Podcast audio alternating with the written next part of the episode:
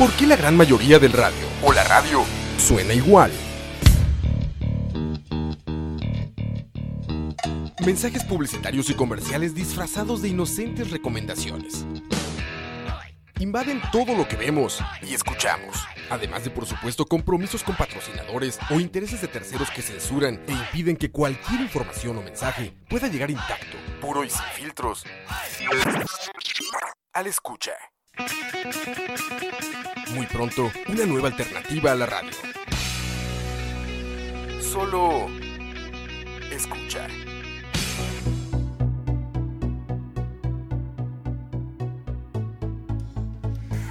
Buenas tardes. Buenas tardes. Bienvenidos a Malas Decisiones número 15.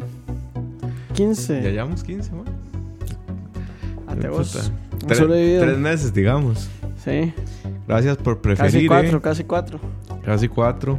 Eh, bienvenidos a Malas Decisiones número 15. Eh, hoy vamos a, a conversar con ustedes de un tema muy, muy importante que atañe a todo el futuro de ustedes y de nosotros como, como personas jóvenes, cotizantes de, de un Y no cotizantes. y no cotizantes. Y, y como personas que, que ocupan comer para sobrevivir, básicamente. Básicamente. Eh, hoy vamos a hablar de pensiones. Eh, tema propuesto por Chin esta Hola. semana. Ah, ayer. Ayer. no, no. Eso apareciste por aquí. No. No. No, no está. Mae, mae. Es que hay un sonido de Arjona. Tampoco. No. Escucha. Escucha. No, no está. En Spotify esta hora a reventar oídos, man. Eh, cuando lo escuchen. Campos, saludos, que es el que nos nivela eh, los audios en, en Sorry ahí, Spotify. Sorry, man. Ya tocaron un toque brete ahí. Pero bueno, bienvenidos. Eh, recuerden compartir el programa, darnos heart eh, y pasarlo por WhatsApp. Hay un botoncito muy bonito ahí en, en- en la radio, en escucha, en la aplicación. Y ching, apaga el teléfono. Ah, es el mío, perdón. Ya me estás cagando, mae. Ya lo estoy cagando. Eh, ok. Eh, buenas campos. Tenemos siete, siete corazones. Ayúdenos ahí con los corazones, porfa, para que le aparezca la gente en Mixelaría más. Compártanlo en Facebook, en WhatsApp, en Twitter, donde sea que, que lo necesiten o que quieren, que tengan gusto. Eh, les, les- es probable por aquello eh, que les tenga una muy grata sorpresa dentro de un tiempo. Eh, puede que tengamos un invitado muy especial. Ya empecé las coordinaciones para traer a alguien. O para ir donde sea alguien, entonces todo bien. Ok. Eh, Chino, contanos. Hoy vamos a hablar de pensiones. Bueno, las pensiones. ¿Por qué? Pero primero, ¿por qué el tema? A mí me, me parece curioso. ¿Por qué hablamos de pensiones? Bueno, porque hemos tratado mucho el tema fiscal. Es Ajá. decir, básicamente la razón por la que yo propuse el tema fue porque hemos tratado mucho el tema fi- fiscal y en el tema fiscal se ha tratado mucho el tema de pensiones. Ajá. Entonces me gustaría como hablar un poco de por qué las pensiones de lujos... ¿Por qué, por qué las pensiones sí están afectando al, al déficit fiscal y por qué no, verdad? Ok. Y porque hay problemas más grandes con las pensiones que el déficit fiscal, ¿verdad? Ujú. Ok, Eh, listo. En Costa Rica hay al menos dos sistemas de pensiones. El sistema del Magisterio Nacional y el sistema de del IBM. Del Sí. Que yo conozca esos dos, pero esos son como dos. A ver, no, no, no es necesariamente como. ¿Cómo te digo? Eh, Estos dos no son. Cuando, cuando se habla de sistemas de pensiones en economía, eh, no se habla de estos dos, ¿verdad? Se habla de dos sistemas de pensiones que es reparto y, capita- y capa- Capitalización. Eh, en Costa Rica lo que hay son dos, básicamente operadores. Los operadores, que es el Magisterio del IBM. Eh, Eh, y yo no puedo, digamos, hasta donde yo tengo entendido, yo no puedo como parte del sector privado del país cotizar para el magisterio. No, de hecho yo tampoco. Esos son solo algunos. Mm, el Poder Judicial sí. y los educadores son los que pueden cotizar, si no me equivoco, en el Magisterio. Pero bueno, vayamos a lo, a lo más básico tal vez. de un Eh, sistema de pensiones. Explica, que explícanos qué es y después ¿qué vamos... es, qué, es, ¿Qué es una pensión? Exacto. pensión básicamente es un ingreso fijo que yo recibo una vez que me retiro.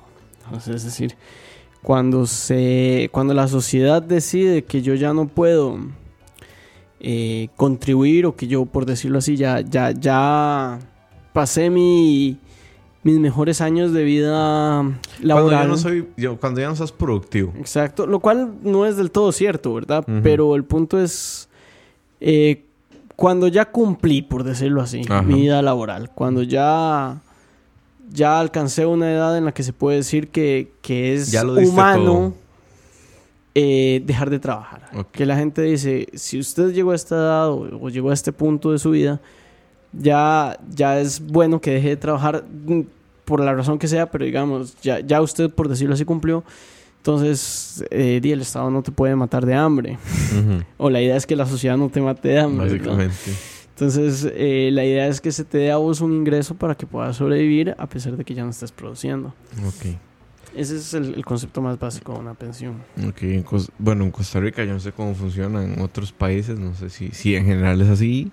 A mí mes a mes me rebajan un porcentaje de mi salario, que la caja dice que son cuotas Sí.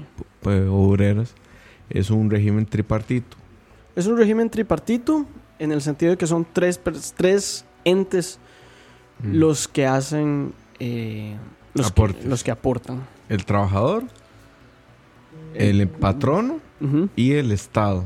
así son es. las tres personas que cotizan para Los las pensiones. Porcentajes, este... El más bajo, yo sé, estoy seguro que el más bajo le cae al, al trabajador. Aquí está, bueno, hay cuatro pilares en el sistema de pensiones, así se llaman a partir de la ley de protección al trabajador. Eh, ahora vamos a ver tal vez un poco más, más, más al fondo. Casi siempre nosotros vamos a estar hablando del, del- lo que llamamos el IBM. Ok. IBM es pensiones de invalidez, vejez y muerte. Eh, que esa es otra, esa es otra concepción, ¿verdad? Ujú. Eso es tal vez algo que yo dije mal al principio. No solo, las pensiones no solo se dan por, Por vejez. por- sí, por vejez. O sea, al principio me estaba refiriendo solo a vejez, pero también hay otras formas en que se, se, se puede dar la pensión, que es invalidez Sí. y muerte. Invalidez básicamente es que en algún momento eh, la sociedad considera que no puede seguir trabajando por una condición física o mental.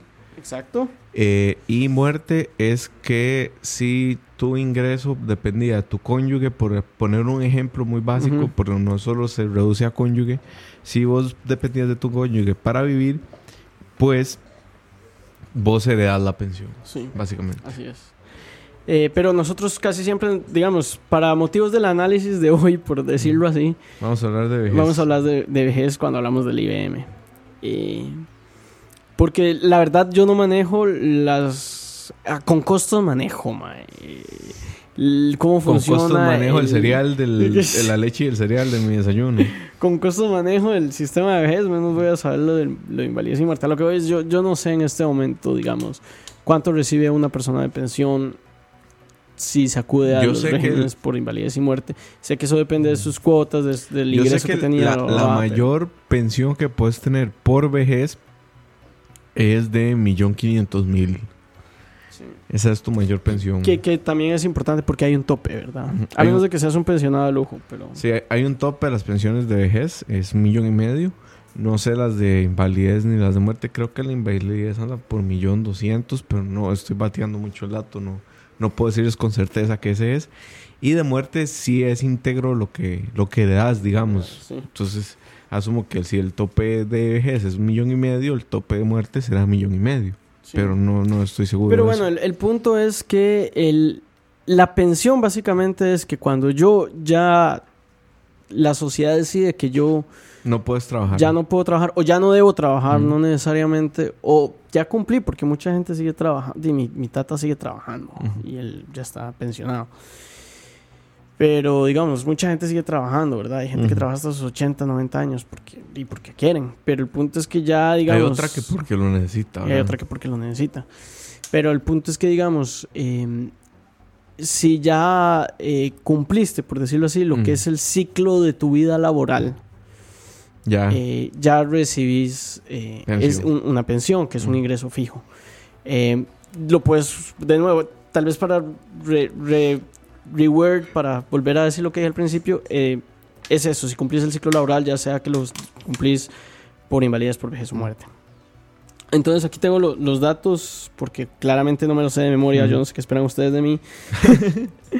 Eh, el régimen del IBM, el aporte del trabajador es un 3,34% del Ujú. salario, el aporte del patrón es un 5,08% del salario y el aporte del Estado es un 1,24% del salario.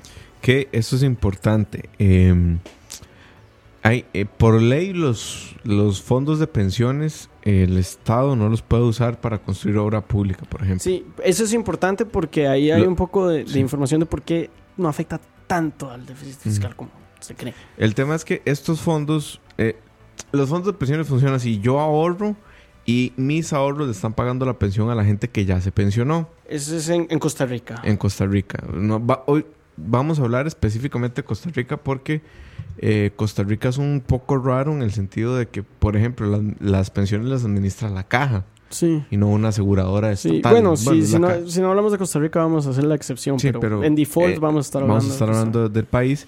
Y pues bueno, eh, lo que pasa es lo siguiente. Yo y, mi pa- yo, mi patrón y, mi, y el Estado ahorramos en una cuenta general. Es una buchaca. Pero esa buchaca estaría por un montón de mini cuentas, que es de cada trabajador. Eso va a un fondo común. Ese fondo común se divide entre lo que se paga a las pensiones y lo que invierte el Estado para generar intereses y Para hacerlo sostenible. para hacerlo sostenible, ¿ok? Eh, ¿Eso de qué depende? Bueno, el problema es que nuestro sistema es un sistema que descansa, vos diste cuatro pilares, creo que uno es el de la solidaridad. Eh, No, no sé si te o referís a eso específicamente. No, no, no me refiero a eso específicamente, pero sí nuestro sistema descansa sobre la idea de, de- de solidaridad, definitivamente. Entonces, eh, se reparte para todos, hay un régimen de pensiones eh, contributivas, creo que es que se llaman, que es la gente que no pudo cotizar. No contributivos. No contributivas. precisamente porque no porque contribuyeron. contribuyeron. Eh, por ejemplo, mi abuelita recibe una pensión no contributiva porque ella, bueno, entró a trabajar y ella entra a trabajar incluso antes de la creación de la caja. Cuando la caja se crea y se crea el régimen de pensiones de este país, ya ella lleva al menos unos 20 años, 30 años trabajando y pues las cuotas que tiene no le alcanzan y por eso califica a un régimen no contributivo. El asunto es que entonces esta huchaca le reparte un montón de gente plata, deja otra, otro, el sobrante que se reparte, esa plata, se reinvierte para generar excedentes y el problema es que ese modelo, al apostar por la solidaridad y un montón de cosas, depende mucho de la demografía. Sí, y ahí es donde Y nos ahí es jodimos. donde nos jodimos nosotros. O sea, un toque, aquí hay un paréntesis enorme, completamente fuera del tema, pero vale la pena decirlo. Que si alguien se da cuenta del chisme de que una diputada de Restauración Nacional parece que era lesbiana, de ahí, De ahí, de ahí. de ahí, eh, eso, Me gustaría decir que me sorprende. pero a mí, a mí vale, la verdad es que vale picha. No, no, a ver, a ver, la vida privada de los diputados es su vida privada, pero cuando, cuando, Pero cuando, haces, cuando tu haces tu campaña, basado en meterte la vida privada a los demás, exacto. tu vida privada deja de ser vida privada. Aunque igual, si sos figura pública, tu vida privada, eh, de pues deja de ser privada. Sí, sí, pero, pero yo sí estoy de acuerdo que hay ciertas cosas que Sí. deben mantenerse dentro de la vida privada de los funcionarios públicos. Pero en no- este caso, eh, Dice Oscar Campos, Dios la restauró. Chismosos. pero bueno. pero bueno, volviendo al tema de las al tema pensiones. pensiones, que no vamos a tener, hola. Eh, Exacto. El, el Eh, problema de nuestro sistema es que apuesta a la demografía. el- el- sí, hay, hay sistemas que no apuestan a la demografía, eso lo tengo claro. es que es el sistema de capital- Capitalización, que ese es privado, realmente. No, s- a ver, Chile. Desconozco un sistema público que apueste a la capitalización. Sí, o sea, Chi-. Chile, Chile es, esa- básicamente siempre son privados por cómo, por cómo funcionan. El Estado les da una licencia, Eh, creo que es, pero... Sí, yo sé que en Chile tienen un sistema donde el Estado, con- el Estado tiene un papel, Mm, pero no sé cuál pero es. no sabemos cuál es. Eh, básicamente, para, para, para tratar de explicarlo, Simple. digamos, eh, de, de una manera que quede más claro, Mm. el régimen de reparto es este. eh, en toda la plata que, se re- que, se- que la caja recoge pensiones o que el operador recoge pensiones llega y dice, bueno, esta plata eh, la voy a usar para pagar pensiones o voy a administrarla de alguna forma. eh, para poder pagar pensiones y generar ingresos a futuro. Esos, esos son mis dos. Pero básicamente yo le doy mi plata a una, digamos, básicamente hay una canasta, yo agarro un, me, me pagan, agarro un poco de mi plata, le doy mi plata a esa canasta y esa es plata que el Estado se encarga, ¿verdad? Yo, es básicamente como si fuera un impuesto. Mm. Y ese impuesto va directo para las pensiones de las personas que se están eh, que, que están retirándose o que, se, que, que están retiradas. La otra forma es la, capa- la, qui- la capital- capitalización, Capitalización. no sé por qué no lo puedo decir, privada, que es básicamente parte del dinero que yo obtengo se invierte eh, en generar recursos futuros. Eh, y de tal forma que cuando yo, digamos, yo, yo me pensione, yo me retire, pueda disfrutar de ese dinero. Entonces, eh, los regímenes de, capi- de capitalización dependen. Mi, eh, mi, mi pensión va a depender de dos cosas. La primera es eh, cuánta plata voy a estar voy a estar dando y la segunda es mi operadora de pensiones y las condiciones financieras del momento, ¿verdad? Entonces, por decirlo así, un poco más individual en el sentido de que yo soy responsable de mi pensión, em, pero no siempre asegura que todas las personas tengan una pensión digna. Y el régimen de capitalización tiene algo que no tiene el régimen de reparto, que es que es más riesgoso. Exacto. El régimen de reparto. El régimen de reparto apuesta a la población, apuesta que siempre va a haber gente que está trabajando, que hace que todos nos repartamos plata, porque todos los meses se genera plata eh, a partir de los salarios. El régimen de capitalización apuesta a eso, a capitalizar una inversión que va a ser mi operadora de seguros, que puede que no sean las mejores inversiones. Puede que en el afán de generar más rédito, mi aseguradora eh, tenga, tenga, termine teniendo pérdidas y no me pueda pagar Ahora, se, se supone, se supone que el, el, el- el Estado va Mm. con- digamos, aunque no opere el sistema de pensiones como no funciona, se supone que Hace en estos, el, el no, se supone que en los regímenes de capitalización el Estado eh, se encarga de que esto no suceda, esto no ¿verdad? suceda, o sea, de alguna forma eh, controla las financieras porque es imposible, o sea, honestamente es imposible para una persona, por más que tenga todos los conocimientos del mundo, manejar su pensión y su trabajo al mismo tiempo, ¿verdad? Sí. Por eso es que existen operadoras.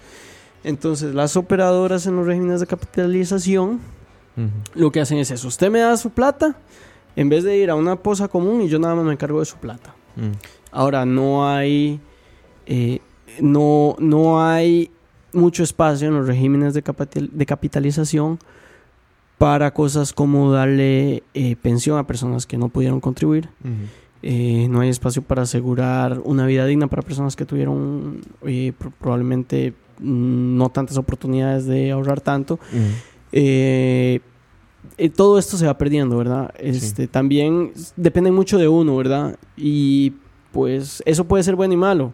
En el sentido de que no todo el mundo es como cualquier persona que le hayan pagado un salario alguna vez en su vida, sabe que no siempre uno piensa a futuro de la mejor forma, ¿verdad? Sí, de hecho. O sea, Sí, a- de hecho, si el ahorro de pensiones no fuera obligatorio, yo estoy seguro que en este país nadie tendría una pensión. O sea, es de las cosas de las que puedo estar seguro. Y pues el problema es que eso es, di, eso es un problema. Porque, un problema. eh, a ver, yo, yo, yo soy muy liberal en esto. Yo a veces creo que el Estado no tiene que proteger a las personas de su propia estupidez. Como obligarlos a usar cinturón Como, de seguridad. Exacto. Hemos pero, discutido sobre esto. Pero también tenemos, digamos, el detalle de que, Eddie, tampoco me gustaría un mundo donde, donde racionalmente puedo esperar que todo el mundo que tenga más de 65 años tenga que trabajar el resto de su vida porque si no se va a morir de hambre porque no pudo ahorrar. Y es que además eso nada más lo único que hace es fomentar la inseguridad social, la conflictividad social y al final el que pierde es uno. Entonces también hay que Pero bueno, ya, resguardar a la gente su propia estupidez de repente. Ya hablamos mucho de los problemas que tiene el problema de, los regímenes de Capitalización. Y por qué claramente nosotros no creemos que sean la solución. Eh, ahora hay muchos economistas que creen que es la solución, hay muchas personas que creen que es la solución. Eh, Yo dudo seriamente que esa es la solución, pero bueno. Pero bueno, eso, eso es lo que nosotros creemos y ahora vamos a hablar de también, bueno, ¿por qué creemos que el reparto es bueno y por qué el reparto también tiene problemas muy graves y por qué nos vamos a quedar sin pensión por culpa del reparto? Exacto. Que ojo. Eh, y esto es un paréntesis que tiene todo que ver con el tema, pero es un poco, un poco, tal vez lo vamos a tocar después. Eh, en Costa Rica existe también el régimen complementario, que es que yo bajo un contrato digo, bueno, este, quiero que me quiten más para mi pensión futura, entonces me van a quitar una, Bueno, una proporción más alta de, de- de la cuota, digamos. Eh, y eso va a mi cuenta individual. Ay, eso ay, ay. eso el Estado no lo, no lo puede meter en su caja única porque eso ya no es solidario. Eso es eh, de mi pecunio. Yo estoy ahorrando para mi pensión. Y el problema es que hubo un proyecto de ley en la administración pasada que venía en el paquete de fortalecimiento de finanzas públicas que por dicha se desechó hasta donde tengo entendido que era que el Estado quería echarle mano al ahorro complementario bueno, de las hay, hay dos ahorros complementarios, no solo el voluntario, ¿verdad? A ver, an- an- antes había hablado de cuatro pilares. Los Ujú. cuatro pilares que así, los pro- así están propuestos en la ley de protección al trabajador que la, que le impulsó un ex profesor mío, don Miguel Ángel Rodríguez Ujú. Echeverría. Em, ah, los cuatro... Madre, ¿Te has dado cuenta que vos y yo tenemos dos profesores que son expresidentes de la República? Sí, sí, Mate vos. ateos. Bueno, don Mike, un saludo que no creo que nos escuche. ¿De qué? Don Mike, como Ah, le sí. dicen en la escuela. Saludo a, a Luisgui, que tampoco nos escucha. No, creo que no nos escuche, pero bueno. eh, eh, los cuatro pilares del sistema de pensiones son el, el invalidez, vejez y muerte, que es el que ya hablamos. El régimen obligatorio, obligatorio de pensiones complementarias, ujú. que ese es, básicamente me quitan, obligatoriamente me quitan más de mi salario y obligatoriamente le obligan, obligan al patrón a dar más. Eh, y es, por decirlo así, un ahorro obligatorio que tengo, que una vez que yo cumpla, que una vez que ya cumpla los mismos requisitos eh, para, para, para poder tener el régimen de invalidez, vejez y muerte, puedo sacarlo a mi gusto. ¿A qué me refiero con a mi gusto? Ya no es un ingreso fijo. Si quiero un día llego y le digo, mira, me harté de esta mierda. Eh, mm, ya no me importa lo que vaya a pasar mañana, voy a sacar toda esta plata y me la voy a gastar en un casino. Ok. Puedo hacer eso. Puedo hacer eso. Puedo decir, no, yo voy a sacar 10. O sea, es un, un- un ahorro obligatorio que tengo. Y el régimen, el, el- esos son los, ya hablamos de dos pilares, invalidez, vejez y, vije- vejez y muerte, y obligatorio de pensiones complementarias. El voluntario de, de- el régimen, el, el tercer pilar sería el régimen voluntario de pensiones complementarias, que es básicamente lo mismo que el, que el anterior, solo que no me obliga a nadie a hacerlo. si yo quiero, no lo hago. Sí. Eh, Y el último es el régimen no contributivo, del que ya hablamos, que básicamente es, ¿Qué apuesta por Bueno, la ya cumpliste 65 años, te, No, no tenés pensión, Te- no te- tenés te estás brete. jodido, no tenés brete, no tenés pensión y ya las varas están muy huesas. No vamos a ser, no vamos a ser tan carepichas de dejarte morir, te vamos a dar por lo menos algo. Que son muy bajas, por cierto. Son como de 70 mil colones mes. O sea, tampoco es que puedes vivir con eso. No. Antes de que la gente diga que, que, que- Que estamos manteniendo que un estamos montón de manteniendo un vagos. montón de vagos, eh, esto realmente es, es una parte bastante pequeña del, del O sea, sistema. no representa Mm. mucho el sistema probablemente, porque además es... Y además, mae, manda huevos. O sea, aunque represente un poco más del sistema, manda huevo, mae. Vas a dejar que el mae se muera. O sea... Sí, sí, un poquito de humanidad que llaman. Eh, eso por el lado de las pensiones, eh, sí, por ejemplo, vos querés pasarte de operadora de pensiones, creo que sí hay otras, pero todas bajo el mismo régimen. Eh, no sé si el Banco Nacional tiene una operadora de pensiones, me parece que sí. Me parece que el Banco Popular tiene otra, pero solo administran el régimen complementario, no el, Sí. el obligatorio. El... No, más bien... so- no, el obligatorio sí, pero el obligatorio complementario. No administran el IBM. Ok. Que todos estamos en el IBM por default. Si usted se quiere cambiar, tiene que de, pues, buscar otros lugares. O sea, por default usted va a estar en el IBM. Si usted quiere que su pensión se la administre el Banco Nacional, por ejemplo, tiene que jalar. Eh, el problema de apostar por un régimen de reparto, como decía don David Chin, es el siguiente. ¿Qué pasa cuando empiezo a tener menos PEA, que es la población económicamente activa, que es la gente que bretea, respecto a la cantidad de pensionados que tengo en el sistema? Que en Costa Rica confluyen varios, varios, varios factores. El Aquí está, primero- sor- sorry, el régimen obligatorio se forma con los aportes equivalentes a 4.25% del salario. Ujú. De, de ese 4,25%, o sea, un 1% es aportado por el trabajador Ujú. y el restante 3,25% es eh, dado por el patrono. De nuevo, Ok. esto es complementario, o sea, esto es obligatorio, pero yo lo puedo retirar posteriormente cuando o de la manera en que yo desee. Em, ¿Ves? Dice Campos, casi todos los bancos tienen su operadora. Entonces, si ustedes se quieren pasar del IBM a una operadora de bancos, pueden hacerlo. Pueden sentirse en libertad. Eh, ¿Qué otra cosa? Y aquí ent- eh, entra en materia, eh, si usted es contribu- contribuyente, si usted es contribuyente individual, no existe ninguna ninguna ningún castigo actualmente en la ley por no cotizar, pero más hacerlo. Ujú. Sí, sí, cotiza, manda huevo. Ok, y eh, esto es muy importante. En Costa Rica confluyen, y no lo digo yo, esto no es una opinión. Eh, sí, Campos dice, y lo que tengo entendido, uno puede cambiarse de operador en el momento que desee sin ninguna multa. En efecto, En efecto, eh, cuando quiera, como quiera, sus ahorros nada más pasan de una cuenta común a otra. Eh, tengo entendido, tengo entendido, no lo sé, no he hecho el research. Esto me lo dijo EU. La tuvimos hace unos programas de invitada para explicar los gobiernos locales. Me dijo que el Banco Nacional es el mejor operador de pensiones. O sea, el que te da más beneficios. yo también para, para pasarlo hay que saber cuál es, ¿verdad? Y Ujú. yo creo que muchos no sabemos. Yo no sé, yo debería de preguntar eso, porque cuando uno firma el contrato laboral, Ujú. Usualmente no es lo primero que uno lee, ¿verdad? Sí, pero por default Pero siempre estás en siempre, IBM. sí. No, no, eh, pero en el, en el obligatorio de pensiones complementarias el, el patrón no puede ponerte en cualquiera. Sí, pero digamos por default, bueno, al menos en el caso de la administración pública, el IBM es por default. El punto es, si usted quiere saber, vaya a preguntarle a su patrono, él va a saber, él lo- se lo va a decir porque es Tiene que decírselo. Y si quiere cambiarlo, tiene todo el, tiene to- todo el derecho de hacerlo sin... Sí, que además a su patrón no le significa nada. Exacto. O sea, su patrón nada más manda una boleta diciendo, esta cuenta ya no se le La ha puesto". potencial sustituta de Moiso. Ya te Eu, están sí, de echando. fijo. ¿Ves? Dice Campos, yo creo que algo muy importante es hacer un ahorro extra a ese fondo, aunque sea 10 mil colones mensuales. En efecto, ya... Ya, ya Campos dando, dando, consejos dando financieros. tips porque eh, nos vamos a quedar sin pensión y esto es a donde quería llegar creo que todo el podcast. Eh, nos vamos a quedar sin pensiones, en efecto, es muy probable porque la población del país está envejeciendo de porque forma la gente no se muere la gente y no coge. exacto, la Sin gente condón, solo con condón. la gente tiene una mayor expectativa de vida, lo que hace que tengamos una presión por la cantidad de cuotas que va a recibir una persona, digamos, ya después de pensionada.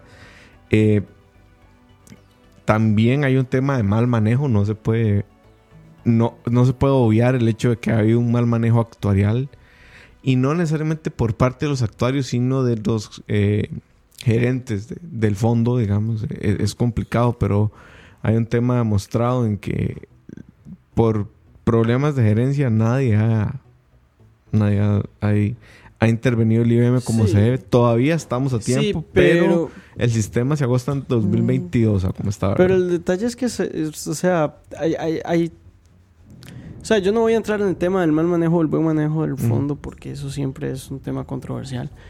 Eh, pero indiferentemente de si hay mal manejo o buen manejo, el sistema está agotado, está jodido por muchas razones. Ujú. Hay Ahí. demasiadas. Básicamente, piénselo así. eh, el ejemplo que yo había hecho antes, eh, que el IBM es una canasta en la cual todos ponemos plata y después le pagamos a la gente que está retirada con la plata que se recoge ahí.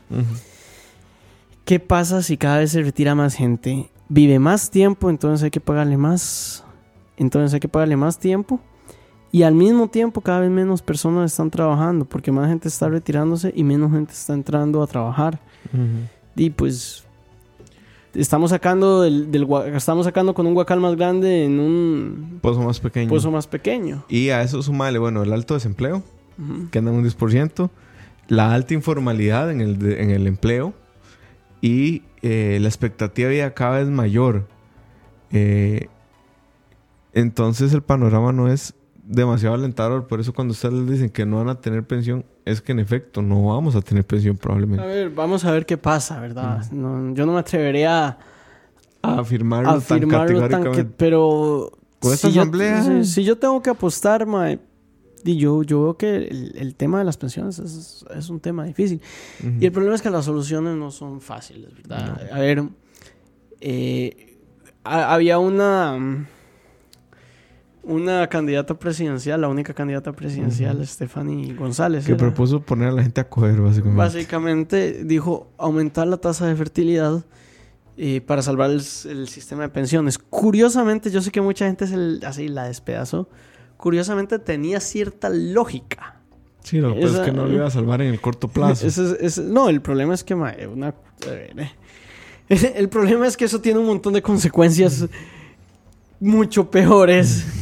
es, es una medida muy responsable, ¿verdad? Si vas a poner a una persona que ya está teniendo momentos difíciles en mantener a dos hijos a, a coger para que haya Cuatro. cuatro, con tal de salvar el, el- el sistema de pensiones, lo que estás haciendo no es mejorando el sistema de pensiones, estás aumentando la pobreza y el, y el desempleo y... Pero bueno, dejando todas las caballadas de lado, la lógica de ella era básicamente esa, era, vamos a ver, va a haber más gente, entonces, Vamos por a decirlo tener más así, cotizantes. vamos a tener más cotizantes. eh, y entonces va a haber más dinero en el sistema de pensiones. Entonces eh, va, vamos a poder, por decirlo así, pagar las pensiones.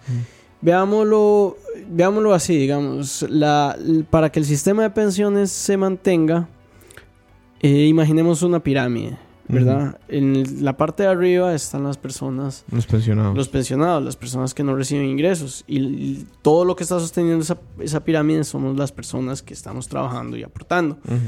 Entonces, es- para que eso se mantenga es necesario que la parte de abajo sea más grande que la parte de arriba. Lo que pasa es que se están Lo que igualando. pasa es que se están igualando y, a veces hasta parece que se está yendo a hacer una pirámide invertida. Y eso es un problema. Sí, completamente. Eh, ahí hay otro, otro tema que la ley es muy restrictiva con lo que hace el Estado con la plata de las pensiones. No permite cierto tipo de inversiones. eh, un, un diputado ponía un... proponía parte de como de las mejoras del régimen de pensión eh, proponía que el Estado construyera carreteras. Y usted puede decir what the fuck cómo el Estado construir carreteras va a hacer que nos salven las pensiones bueno es que la inversión de carreteras se paga en 10, 15 años y después son puras ganancias.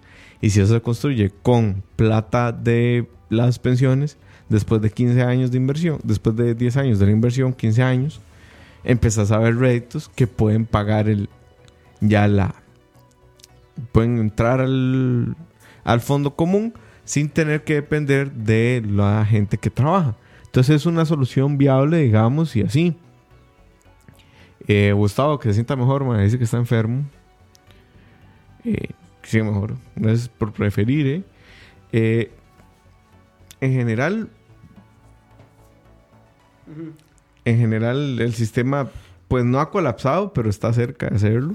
Y el problema también es que las soluciones no son políticamente viables, ¿verdad? O sea, ya hablando de, de- de- fuera de la broma, de, de que tenemos que coger o de que tenemos que matar a los viejos, eh, las soluciones verdaderas, digamos, las soluciones ya hablando, hablando fuera del humor negro y de la crueldad y de todo esto, las soluciones verdaderas, o verdaderas no son populares. No. Las soluciones verdaderas son aumentar la edad de pensión, Aumentar, aumentar la las cuota, cuotas, aumentar el porcentaje aumentar el porcentaje. y eh, reducir la pensión, que es la que nadie quiere. O sea, Reducir la cantidad de plata que te van a dar. ninguna de estas soluciones, que son las soluciones verdaderas.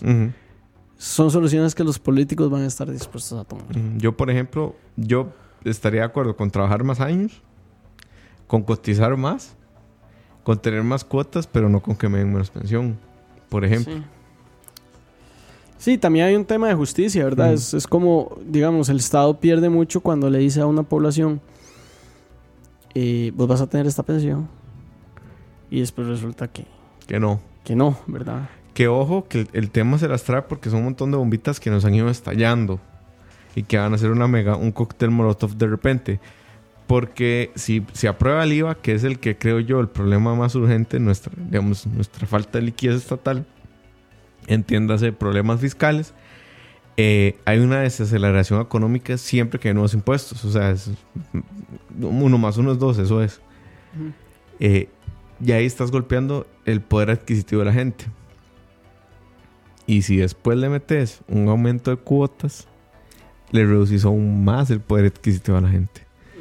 Entonces eso puede generar un, un efecto dominó muy complicado. Ahora, también aquí voy a sonar como, como el más de Liberación, no me acuerdo quién fue, que dijo que Liberación perdió por culpa de su propio éxito. y no sé El qué. presidente fue, el presidente Sí. de Liberación, este...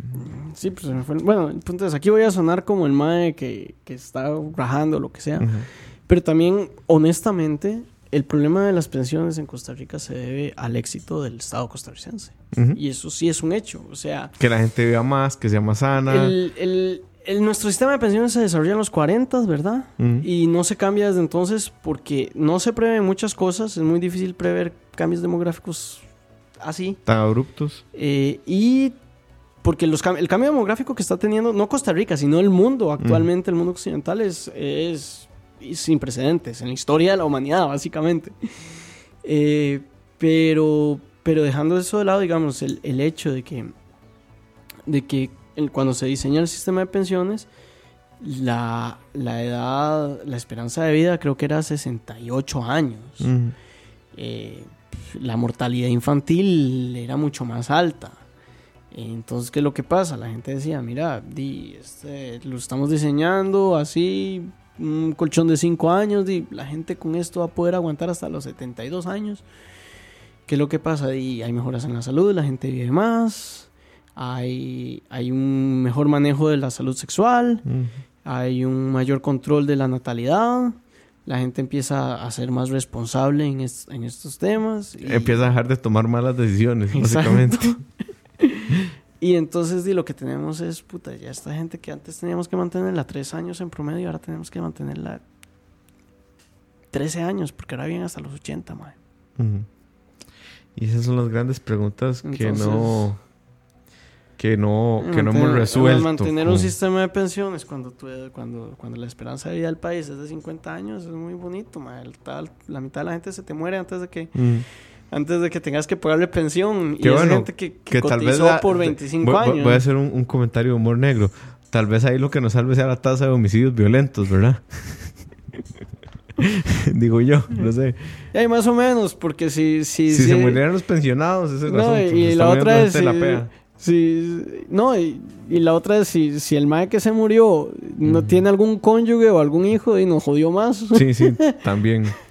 Dice aquí Campos, no sé qué tanto se ahorra recortando las pensiones de lujo. O sea, creo que sí ayuda, pero tampoco es ser un montón altísimo en comparación con el presupuesto nacional. Bueno, es que ese es un tema complicado porque las pensiones de lujo, como están cargadas al fondo, no están cargadas al presupuesto nacional. Sí. Las del magisterio sí están cargadas al presupuesto nacional.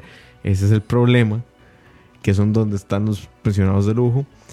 Eh, Entonces, por ponerlo así, las pensiones de lujo sí están afectando al déficit sí fiscal. afectan. En realidad lo no lo afectan tanto como, la, Como se cree. como se cree, pero, es un tema... Pero igual, el, el tema de, de la, el tema de la pensión es el siguiente. Como decía Chin, lo que hace el Estado es garantizar de alguna forma que no te vas a morir. No es para enriquecerse. Una pensión de 9 millones de colones no, no, no te garantiza subsistir, te garantiza que vas a ser rico sin hacer ni. ni. Gaber. Pero eh, el, el- el asunto ahí es, es ese con las pensiones de lujo, con las pensiones en general. Eh, ¿Qué se está proponiendo en general? Bueno, ya Chino decía, es trabajar más años, aumentar las cuotas, eh, aumentar el porcentaje de, de aportes también, que eso es importante. La cuota es diferente al aporte. La cuota es, eh, creo que en Costa Rica te pensionas con... ¿Con cuántas cuotas? ¿Con 500 qué? Creo que son 300, 300. cuotas y más de 65 años. 300 cuotas y más de 65 años, ok. Eh, eso es una cuota. Al mes a mí me quitan una cuota. El porcentaje, Ojo, el aporte es el porcentaje que me quitan del salario para mi pensión. Aquí me dicen que la expectativa de vida era de 40 años cuando se creó el sistema. Imagínate. Y- o sea, no, no, estoy leyendo el dato en el chat, ¿verdad? Pero... Dice Diego, el problema con las pensiones es que se utiliza como caja chica, no se le da el uso para lo que fue creado. Más o menos, Diego, más o menos. Es que Ujú. el fondo era sostenible, si no me equivoco, hasta el 2008. Ahí era el, el asunto. Eh, Después de 2008 empezamos a, a dejar de tener un superávit en el sistema de pensiones y empezamos a gastar tablas. Después, creo que es en 2015 donde empezamos a tener un déficit. Dice Manuel Sánchez Toar, 360 cuotas, 62 años para hombres, 61 para mujeres. No sé si para hombres es más bien 65 y para mujeres es 62, pero me corrigen. Pero tenía entendido que ese era el dato. Aquí un comentario que creo que vale la pena resaltar. Dice, nos tocará ser más solidarios para pedirle a las futuras generaciones que sean más solidarias con nosotros. En efecto, esa es el- la base del sistema de, De pensiones que sistema. tenemos. Y como Y- vemos, ha funcionado y- para muy poco. No, mentira. No, no, en realidad, en realidad ha funcionado bastante bien, mae. Sí, sí, yo sé. O sea, yo creo que un sistema que ha funcionado por 60 años puede, puede llamarse exitoso. Claro, pero todo se acaba. Pero todo se acaba. Todo por servir se acaba. Sí, o sea, di. Pero sí, entonces este día es un tema complejo no sé, porque se enfrenta a muchos a muchos Mm, a muchos muchos bemoles por decirlo así, mucha problemática de la cual no hay control sobre, ¿verdad? Y no debería de haber control sobre. Eh, entonces es como complicado, o sea, no puedes, o sea, es, es, es- es completamente inmoral y quitarle las pensiones a las personas, es completamente inmoral, no sé, tratar de reducir la esperanza de vida. Mm. Sí, que. Eh, no quitarle si- a las personas los el derecho de, de- de decidir sobre su sexualidad. Esos son. no sé si, no sé si han visto una película que se llama Un Mundo Maravilloso. No, no, no es Un Mundo Maravilloso. Es. eh, es mexicana, ¿cómo es que se llama? La Ley de Herodes. La película se llama La Ley de Herodes, o te chingas o te jodes. Y es una película muy bonita en donde básicamente un gobernador de México empieza a reducir la pobreza de formas misteriosas. Ah, sí, sí. De formas muy misteriosas.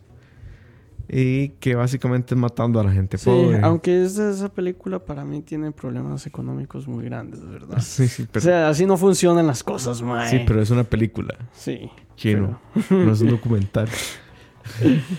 Pero bueno, eh, Moiso, comentario aparte, cuando termine el programa recuerde publicarlo. Sí, sí, siempre, siempre lo publico. Desde que me Eh, dijeron cómo lo publico. Dice aquí, sí. Kikrachak, no sé cómo se, se pronuncia su nombre, mae. Dice exacto, por eso Robles desde 2018 hablaba de las reformas que habían que hacerle al régimen y a nadie le importaba hasta ahora. Yo me atrevo a decir que a nadie le importa todavía. Sí, en efecto. O sea, ahorita estamos más preocupados por ver si la gente, Y- si los gays se casan. Y bueno, en, en, en el, en, en la SUPEN en general, me parece que hemos tenido. eh, Curiosamente, hemos tenido profesionales que yo respeto mucho. Edgar Robles fue profesor mío, yo lo respeto muchísimo. Ahorita, si no me equivoco, está Álvaro Ramos también. No me, creo que es Álvaro Ramos el que está en la SUPEN. Álvaro Ramos es el que era- iba a ser ministro de El hijo de él. Ah, ok. Eh, El que sí es inteligente. el que no es fascista, pongámoslo así. Sí, para mí, si, si sos fascista, tenés un problema serio cognitivo, pero bueno. Eh, sí, sí, sí, sí, es complicado, porque además ahí entramos en otro tema, que es la ley de creación de las superintendencias, que básicamente crean monstruos burocráticos muy grandes sin dientes. Hay imposibilidades de sanciones, por ejemplo, hay Sí. un montón de Y es que las superintendencias también tienen, tienen presupuestos muy altos porque, porque pagan salarios muy altos. Sí. Y pagan salarios muy altos precisamente para evitar conflictos de intereses, porque son lugares donde hay conflictos de intereses muy grandes. Entonces, este, y pues la idea es básicamente como decirte, mire, le estamos pagando bastante, no se vaya, no nos abandone a menos y no sea tan cabrón de hacer una estupidez y cagarla.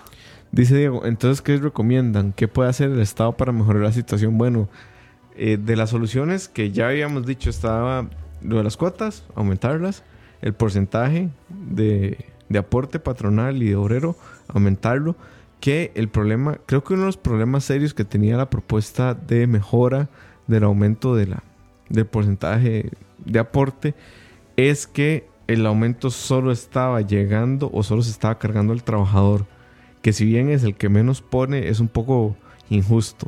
Sí. Bueno, y también digamos, aquí es donde uno... No voy a decir que, que, que, de nuevo, como dije al principio del programa, esto no es algo que yo suscribo, pero aquí es donde uno sí entiende a las personas que quieren pasar a un régimen de capitalización, ¿verdad? Es como esta idea de, puta madre, yo me estoy matando para trabajar y no voy a tener una pensión. ¿Qué tal si pasamos a, una, a un régimen de capitalización donde yo voy a tener una pensión? Ese madre no, pero a mí qué me importa que ese madre se muera, pero yo voy a tener una pensión. Correcto. Eh, dice Gustavo, y un sistema en los bancos que es sobre ahorro voluntario individu- individual que va a la pensión, o sea, poner más responsabilidades a las personas para tener algo al final de su día o cuando lo necesite. Ese es el asunto del sistema complementario. Eh, que podríamos decir que el de el sistema de Costa Rica es un poco mixto por eso. Porque vos puedes tener un ahorro voluntario que lo querían tocar, era el punto principal del programa, lo querían tocar con la ley de fortalecimiento de las finanzas públicas y al final no pasó por, Claro. porque hubo un escándalo por Ahora, eso. el, el tema del ahorro complementario Yo estoy de acuerdo con Juan Carlos y algo, mae. Sí, sí, sí, no, o sea, to- to- no, Imagínate. estoy, estoy de acuerdo, tocar eso era, era, era una barrabasada porque además era tomar algo que no es para eso, ¿verdad? Y además es inconstitucional. Porque a- además el régimen, así, las cosas muy crudas, así como son, el- los, régimen- los regímenes complementarios, tanto el obligatorio como el voluntario, tienen una ganancia Ujú, actuarial. ¿Por qué? Porque no todo el mundo lo saca. O sea, ese ahorro que queda ahí y que, no sé, digamos, yo cumplo 65 años y decido, mira, mejor lo voy a ahorrar un poco más o voy a sacar solo 10% esta vez y dentro de 5 años saco el 10%, lo saco, saco el 10% y dentro de 5 años me muero y no saqué ese porcentaje. O sea, ahí Mm. me quedó el 90% del régimen obligatorio de pensiones, quedó ahí. Y eso es, eso es un- es una ganancia para el sistema. O sea, suena feo, pero que yo me muera le beneficia al sistema. Sí. Eh, Me acabas de acordar de una anécdota. Yo tenía una profe de epistemología que nos contaba una historia que le pasó con un estadístico. Que cuando hicieron el Estadio Nacional, no sé si ustedes lo recuerdan, murió un chinito. Sí, sí, sí. Creo que fue que se cayó, no me acuerdo. El mae palmó. Y mi profesora, súper asustada, le dice al- a un estadístico que estaba con ella: Hey, ¿viste que murió un chino haciendo el estadio? Y el estadístico se le dijo: Ah, estadística. y se me dijo: ¿Qué? ¿Cómo? Sí, sí, estaba comprobado estadísticamente que, una, que cuando hay grandes construcciones, grandes obras, al menos una persona se va a morir. Y ya, se cumplió la estadística, punto. Sigamos, sí. La vida sigue. Sí. Sí, sí, o sea, entonces... Y, y a lo que voy con esto es que, digamos, di, la, gente que, la gente que estadísticamente se murió, porque es el trabajo de los actuarios, al Mm. fin y al cabo, ¿verdad? Estimar este tipo de cosas.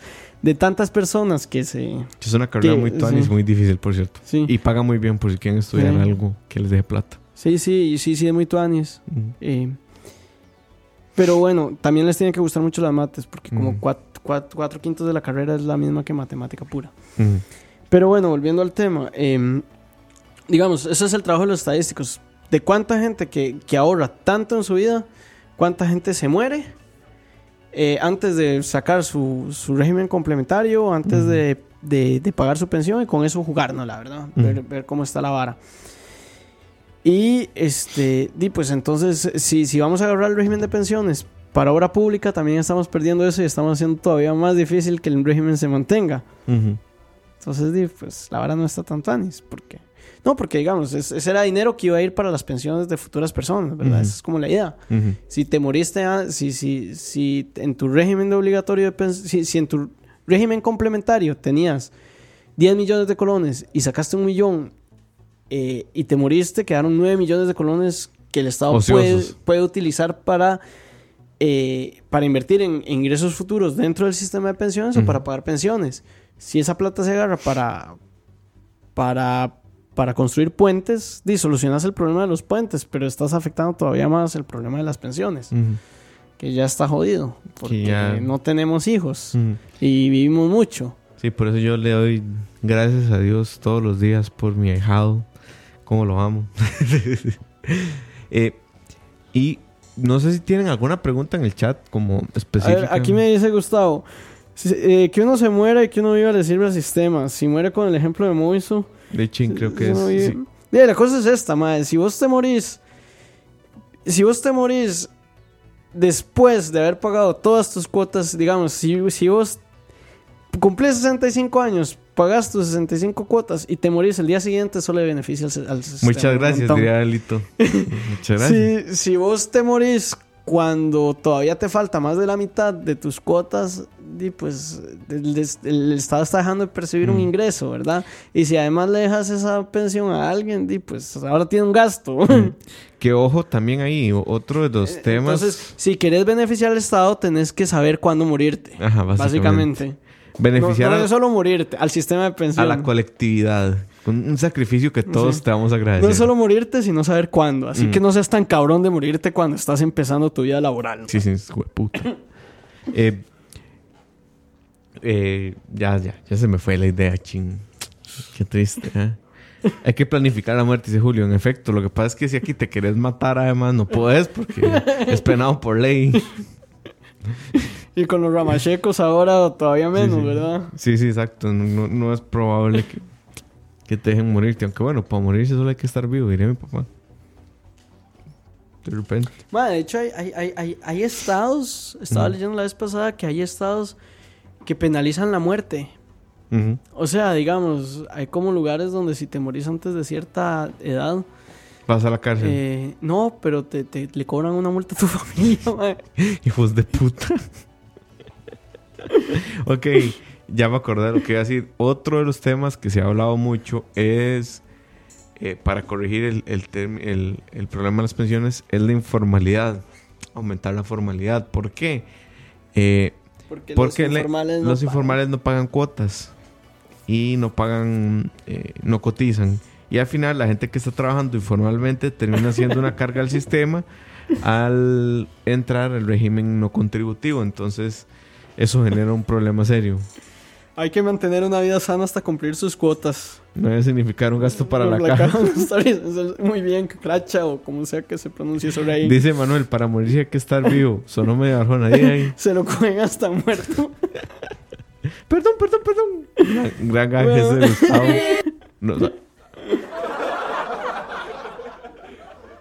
Hoy no hemos usado sonidos, ¿verdad? Escucha. Eh, hemos estado como, Como... como apagados, no sé. Sí, Creo que es por la eliminación de la serie, la eliminación de Japón, sí. la eliminación de Colombia. Sí, todo eso nos tiene muy tristes. Muy tristes. No es nada que ver todos los temas lúgubres que estamos No, hablando. no, no, no tiene nada que ver con esos temas depresivos tan lindos de los que estamos hablando. Hay que hablar de las prioridades y la verdad es que a mí me afectó mucho la eliminación de Japón. A mí también. Por 20 minutos yo estuve...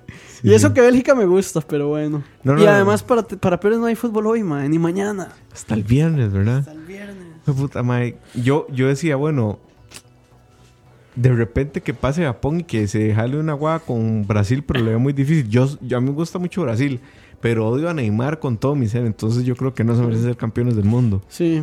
Además, seamos honestos, mae, se lo merece Croacia. Sí, también, pero ah, que la tiene difícil. O Croacia. Bélgica. O Bélgica. Mae, está, también Unas está- decisiones picantes. Uf, uf. No, ya al, al- al- al próximo episodio traemos a David Faitelson. Sí, no. Ahí, ahí hay un, un chisme que me llegó de que puede que haya un programa de, de, de deportes y no saben con quién, papillo. Cachorro. No, Ah, no, no. Con Herbert Castro. con don Herbert Castro. Ahí les dejo el, el teaser. Mae, Ya- pero ya ¿por qué no cachorro, mae? Hace falta Sí, ahí puede un- que haya cachorro. Lo que un- pasa es un- que. un- una voz que abogue porque el Chiqui Brene le den su codiciado balón de oro. Ah, no, pero el, el chiqui está, ma- o sea, cachorro está a punto de de un de un, Un coma colapso. etílico por, el- por esa decisión de chope de, de, de no querer al chiqui. Que era el Chiqui. Sí, sí, Gustavo. Pero sí, bueno, sí. el, la- dice hablando- Campos, ese programa no va a pasar, jajaja. Di, puede que no, puede que sí, Mm. depende. Pero bueno, hablando de esto, digamos, un problema, por ejemplo, son los futbolistas. Porque muchos se retiran a los despichado. 35, una mierda así. Pero no tienen pensión. Pero no tienen pensión, ¿no? Entonces tienen que seguir breteando. Y un montón no, no siguen breteando. Hay un montón que terminan como o choferes de buses. Y eso no es o. Ronaldo Fonseca bretea como Uber. Madre, sí, qué huevado, weón. O sea, eso no, eso es no planificar porque además, eh, y esto me lo comentó una fuente confidencial que trabajó en, en un club muy grande, no voy a decir nombres, porque después me meto un problema serio, pero me decía que, por ejemplo, lo que hacen es que vos sos, este, Daniel Colindres. Entonces aprietas ficha. Y Saprissa te dice, ok, ma, el salario mínimo de un futbolista son 800 mil. Yo a usted por mes le voy a reportar a la caja 800 mil. Y te pago... Y el resto de tus salarios son gastos por imagen, por representación.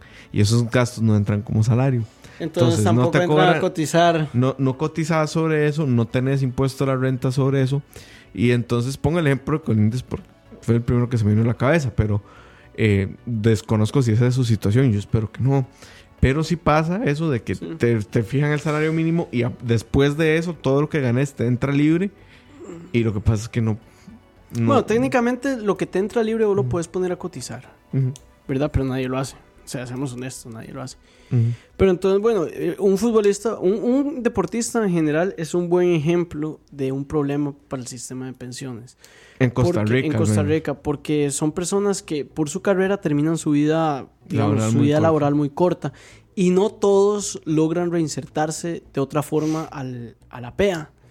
Entonces, pues eso, eso también jode, no solo el sistema de pensiones, sino jode más al, propio atleta, ¿verdad? Mm. Que ojo, que estamos hablando del caso de Costa Rica, que probablemente los futbolistas ganen bien, pero no tan bien, ¿verdad? O sea, no, mm. es como que son Yo creo que los futbolistas tampoco ganan tan bien, o sea, tal vez los de la liga y Saprissa, pero estamos mm. hablando de qué es 50 salarios. Sí, pone que bien, bien, así ya, buen salario para un futbolista, 2 millones de pesos al mes, ¿verdad? O sea, bueno, Walter Centeno ganaba 10. Sí, sí, pero a lo que voy es ¿Cuántos futbolistas hay en el país? ¿Y cuántos realmente tienen un buen salario? ¿Y cuántos ganan como, como centeno? Esa es otra hora que yo, yo me quejo mucho cuando la gente se queja de que los salarios de los atletas son tan altos. No, en promedio no son altos, O sea, sí, Cristiano Ronaldo tiene un salario, un salario absurdo, pero son millones de futbolistas en el mundo y muchos no llegan ni a dos tejas. Pero bueno, eso fue Malas Decisiones número 15. Espero que les haya gustado. Ya tenemos tema para la próxima semana. ¿Cuál es el tema? Tírelo, tírelo. Sugerido por el chat para nuestro mm, por nuestro podcast pasado que fue pregrabado ahí. Preguntan por acá si Rolando Fonseca no le tiene una lavandería. No, no sé, Es Uber. Eh, el próximo tema se las trae. Voy a intentar de ser lo más sesudo posible y lo más teórico posible para no cometer ningún error, pero va a estar difícil. Vamos a hablar del espectro político de izquierda y derecha. a, petición del público, porque lo pidieron en el chat, vamos a hablar de izquierda y derecha. Pero... ¿Tenemos la compañía de Hitler y de Stalin? No, no, no, no. Vamos a hacerlo, vamos a hacerlo de una vara más... Más, este... De una perspectiva más histórica. No tanto de qué entendemos en Costa Rica por izquierda y por derecha, porque cuando veamos el programa vamos a entender que en Costa Rica lo que hay es un montón de centros con un montón de desviaciones. No hay izquierda y derecha en este país. O sea, a, lo sumo del grupo Costa Rica Libre, que son fascistoides ahí. ¿Y el Partido de los Trabajadores? Sea más serio. o sea, yo veo más, más serio a Costa Rica Libre que el Partido de los Trabajadores, pero bueno. Eso fue eh, malas decisiones número 15. Chancletas versus chequeras. Básicamente. prietos en aprietos contra rubios en disturbios. Em, nos vemos. Eh, un abrazo. Gracias por preferir. Por preferir, eh. eh. nos vemos la próxima. Nos escuchamos la próxima semana. Y hoy no trajimos cervezas porque estoy jodido del estómago ahí, sorry. Y me dejas a mis cervezas, cara. nos vemos, gente. Un abrazo. Chao.